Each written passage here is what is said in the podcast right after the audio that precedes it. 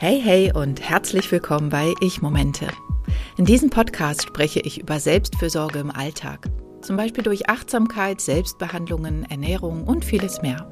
So möchte ich dich inspirieren, deine eigenen Ich-Momente zu finden und in deinem Leben zu integrieren.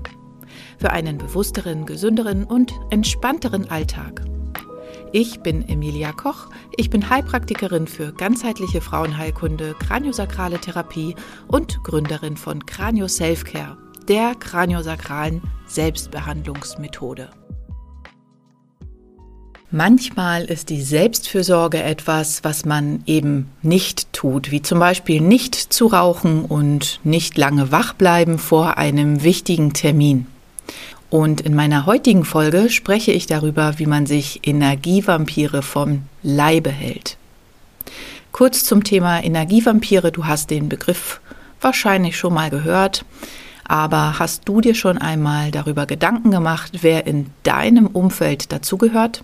Und was genau macht sie oder ihn zu einem Energievampir? Also meine Energievampire habe ich ganz gut im Blick. Einige habe ich aus meinem Leben bereits verbannt, andere, die vielleicht eine milde Form des Vampiris Vampirismus haben oder die mir besonders nahe am Herzen liegen, weise ich mit liebevoller Bestimmtheit in ihre Schranken. Ich habe dir dazu zwei Beispiele mitgebracht. Das erste ist, ähm, nachdem wir in der Corona-Zeit in meine Heimatstadt Lübeck gezogen sind, habe ich den Kontakt zu alten Freunden aufgenommen und versucht, die Freundschaft aufleben zu lassen. Bei einer Freundin habe ich nach kurzer Zeit allerdings bemerkt, dass wir uns ziemlich auseinanderentwickelt haben.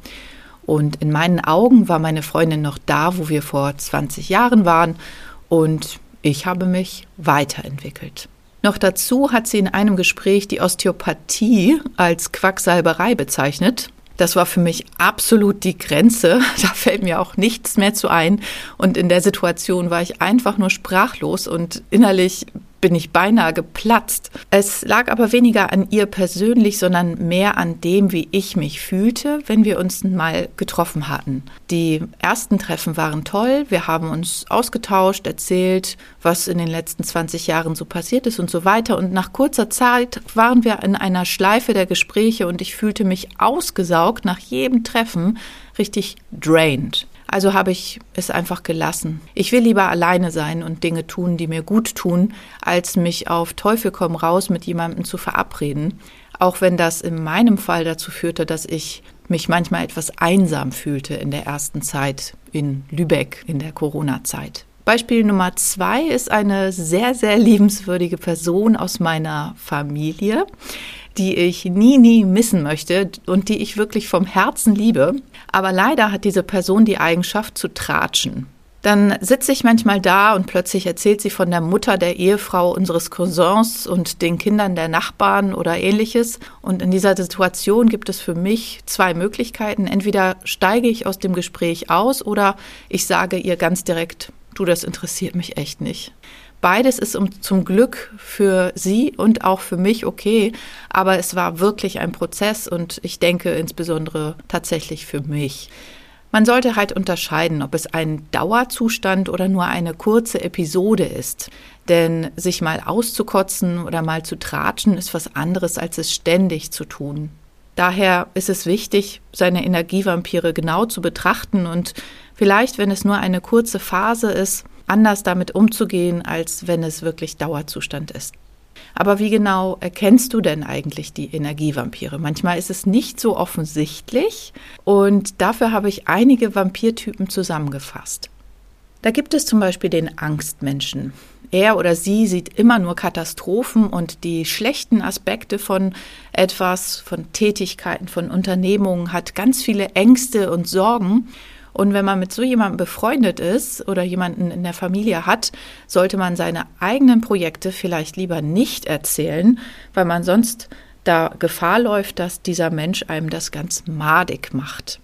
Dann gibt es die Hilfesuchende oder liebevolle Chaotin bzw. Chaoten. Er oder sie kriegt sein Leben nicht auf die Reihe, möchte immer wieder Rat von dir. Immer ist irgendwas bei ihm der, im Leben los. Und am schlimmsten ist, wenn man sich dann die Mühe macht und einen Rat gibt oder Hilfe gewährt, anbietet, dass die Ratschläge nicht angenommen werden. Und man investiert dann die Energie und ein paar Wochen später ist dann nichts passiert und man steht immer noch da wie am Anfang. Hier beim nächsten Mal gerne einfach eine andere Möglichkeit der Hilfe anbieten, also andere Menschen, konkrete Stellen, wo man sich hinwenden kann oder auch ein liebevolles Du, ich glaube fest daran, dass du das Problem selber lösen kannst. Dann die Glas halb leer Personen. Er oder sie findet immer irgendetwas, was schlecht ist, selbst im dem schönsten Theaterbesuch oder dem schönsten Essen. Zum Beispiel, klar war es schön beim Inder, das wäre total lecker, aber die Einrichtung ist schlimm. Er oder sie möchte damit Überlegenheit zeigen, denn er oder sie weiß es viel besser, wüsste viel schönere Einrichtungen dahin zu stellen und auch beim Theaterbesuch wahrscheinlich hätte er oder sie auch viel besser geschauspielert. Von daher lass dir das nicht madig machen und steh einfach dazu, dass du es sehr schön fandst oder sag sowas wie, das ist nur deine Meinung und ich habe das nicht so empfunden. Dann gibt es noch den Langeweiler. Er oder sie registriert gar nicht, ob ein Thema gerade jetzt interessant ist oder nicht und erzählt lang und ausgiebig über verschiedene Situationen, Filme, Bücher, Ereignisse, obwohl du keinerlei Interesse zeigst. Hier kannst du, bevor du dich jetzt stundenlang damit aufhältst, Interesse zu heucheln und am Ende ganz ausgelaugt bist, entweder mit einer kleinen Ausrede aus diesem Thema winden oder direkt sagen, dass du gerade keinen Bock hast, dir zum fünften Mal die Ausführungen über damals anzuhören. Dann die lieben Klatschweiber, und hier sind auch die männlichen gemeint. Sie wissen immer über alle Bescheid, lenken von sich auf andere, die Nachbarn, die Freunde der Nachbarn, die Mitarbeiter, die Kollegen, wer auch immer. Hier kannst du dich schön distanzieren, indem du auf keinen Fall mitmachst. Entweder sagen, hm, interessant. Oder aber direkt sagen, du, das interessiert mich einfach nicht. Lass uns doch lieber über deinen, meinen letzten Urlaub, über die Arbeit, über die Kinder sprechen. Kennst du Heuler? Nein, ich meine nicht wie bei Harry Potter. Ich meine diese Personen, die immer zu jammern und heulen. Sie heulen dir die Ohren voll. Alles ist schlecht. Immer wieder dieselbe Schleife. Und es ist eigentlich auch egal, ob du da stehst oder wer auch immer gerade zuhört. Das könnte jetzt auch die Postbotin sein, die gerade in ihre Fänge geraten ist. Wenn nicht du, dann eben ein Nachbar oder so. Und auf keinen Fall solltest du auf diesen Zug aufspringen und mitjammern, denn ansonsten befindet ihr euch irgendwann ganz schnell in so einer Abwärtsspirale und fühlt euch beide total schlecht. Besser ist kurz anzuerkennen und vielleicht umzudeuten. Sowas wie, klar ist alles teurer geworden, aber du, immerhin haben wir hier keinen Krieg.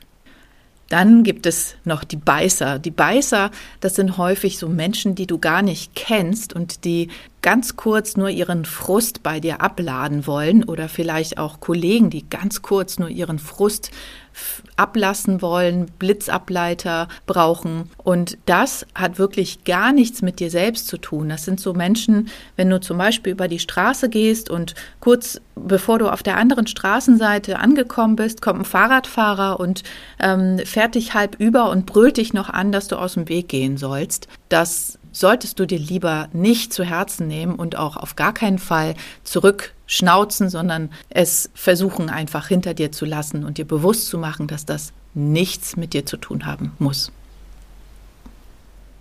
Das wären die Beispieltypen, die ich so analysieren konnte. Vielleicht hast du noch ganz andere Beispiele, dann schreibe mir gern an hallo at cranioselfcare.de.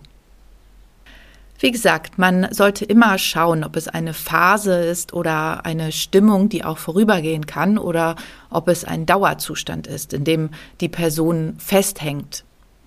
Auch da ist es möglich, etwas dagegen zu sagen, aber die Wahrscheinlichkeit, dass sich bei dieser Person etwas verändert, ist natürlich geringer. Wie kannst du denn also im Allgemeinen mit Energievampiren umgehen?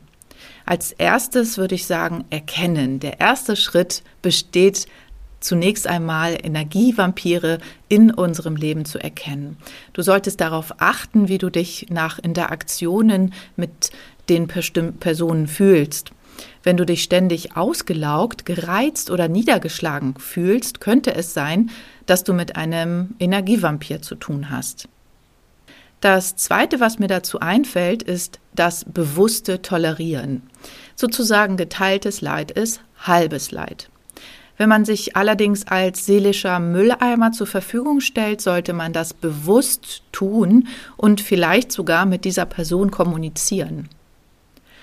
Man könnte sogar sagen, hör mal, ich weiß, dass es dir momentan nicht gut geht und ich möchte auch für dich da sein. Wenn es aber mir zu viel wird, muss ich dir das sagen können. Denn es ist sogar in Studien bewiesen, dass negative Stimmungen anstecken können. Besonders bei feinfühligen Menschen wirken dann solche Auskotz-Sessions noch länger nach. Die Person, die sich auskotzen durfte, fühlt sich besser und die Person, die zugehört hat, schlechter. Auch das wurde wissenschaftlich erwiesen. Das ist dieses typische geteiltes Leid ist halbes Leid. Punkt drei habe ich im Ansatz gerade schon gesagt, für sich sorgen.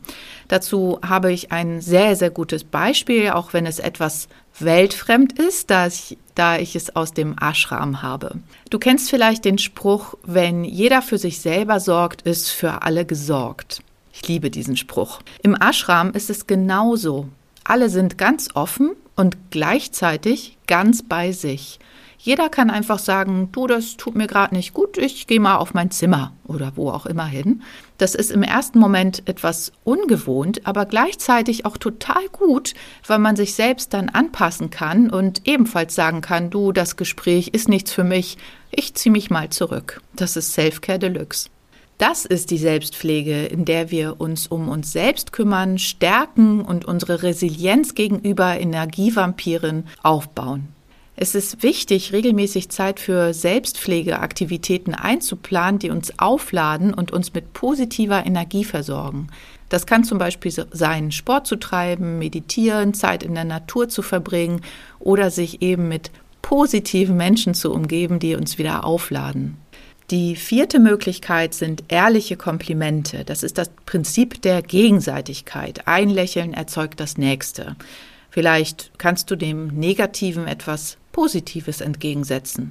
Fünftens passt, wenn es eine Ausnahme ist, dass jemand so negativ ist. Da kannst du fragen, ehrlich, ich kenne dich gar nicht so negativ, was ist denn los bei dir? Das regt natürlich ein Gespräch an und kann dazu führen, dass man wirklich erfährt, was hinter der schlechten Laune steckt. Oder auch anders, indem man positiv verstärkt. Zum Beispiel, ich finde es sehr gut, dass du dich so bemühst, obwohl deine Beziehung, Arbeit, Gesundheit schwierig ist. Damit kommen auch mal die positiven Aspekte zutage.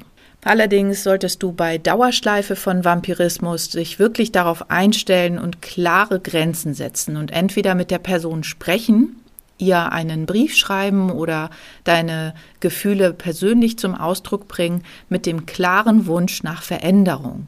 Oder wenn man es mit Menschen zu tun hat, bei denen du entweder keinen gesteigerten Wert auf die Beziehung hast oder aber merkst, dass die Veränderung nicht eintreten kann, wird, solltest du dich natürlich anders fragen, wie du mit diesen Menschen umgehen möchtest. Das kann dann dazu führen, dass du dich von diesen Menschen tatsächlich trennst.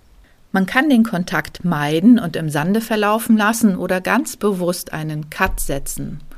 Oder man minimiert eben die Begegnung auf ein Minimum. All das kann dazu führen, dass du weniger Menschen in deinem Umfeld hast, es ermöglicht dir aber auch gleichzeitig, dich auf dich zu konzentrieren, zum Beispiel auch ein neues Hobby zu probieren oder deine positiven Beziehungen mehr zu pflegen. Also mit Menschen, die uns inspirieren, motivieren und unser Wachstum fördern. Indem wir uns bewusst von Energievampiren abgrenzen und Selbstfürsorge praktizieren, können wir unsere eigene Energie schützen und uns auf unser eigenes Glück konzentrieren. Das war meine Folge zu Energievampiren. Ich hoffe, du kannst einiges für dich mitnehmen. Wenn du mehr Selfcare in dein Leben bringen möchtest, komm doch gern in meine kostenlose Facebook-Gruppe, in der ich jede Woche live gehe und über verschiedene Themen der Selbstfürsorge spreche. Bis zum nächsten Mal bei Ich-Momente. Vielen Dank, dass du dir die Zeit für meinen Podcast genommen hast. Alle Links zu dieser Folge und meine Webseite findest du in den Show Notes. Und denke daran, Ich-Momente und Selfcare im Alltag sollten eine Selbstverständlichkeit sein. Indem wir uns regelmäßig Zeit für uns selbst nehmen und auf unsere Bedürfnisse achten, können wir unsere Energie aufladen und unserem Körper und Geist Ressourcen schenken, um körperlich und emotional gesund zu bleiben. Finde deine eigenen individuellen Praktiken und Routinen, die für dich am besten im Alltag funktionieren und dir gut tun. Bis zum nächsten Mal wünsche ich dir viele gelungene Ich-Momente.